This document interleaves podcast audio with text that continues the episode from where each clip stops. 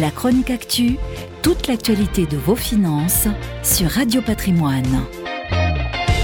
Avec l'avènement du numérique dans nos économies, certaines prophéties annoncent déjà la fin du salariat. Tout le monde deviendrait consultant ou vendrait sa force de travail au plus offrant via des plateformes numériques. En attendant ces nouvelles mutations, craintes ou fantasmées, il existe déjà une possibilité bien réelle de mêler entrepreneuriat et salariat le portage salarial.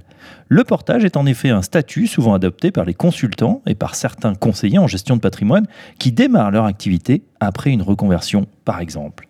Basé sur l'article L 125164 du Code du travail, le portage salarial se définit comme une relation contractuelle tripartite entre une entreprise de portage, une personne portée et des entreprises clientes.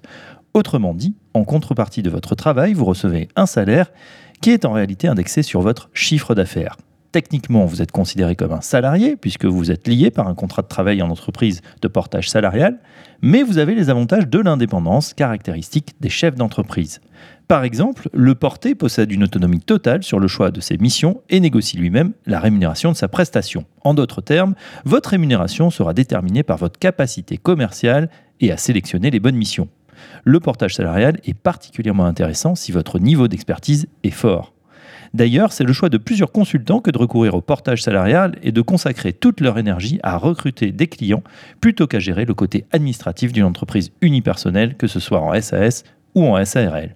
Alors, si vous souhaitez vous lancer et avez déjà des clients et des missions, le portage salarial constitue donc une alternative crédible à la création d'entreprise, surtout si vous êtes allergique à l'administratif.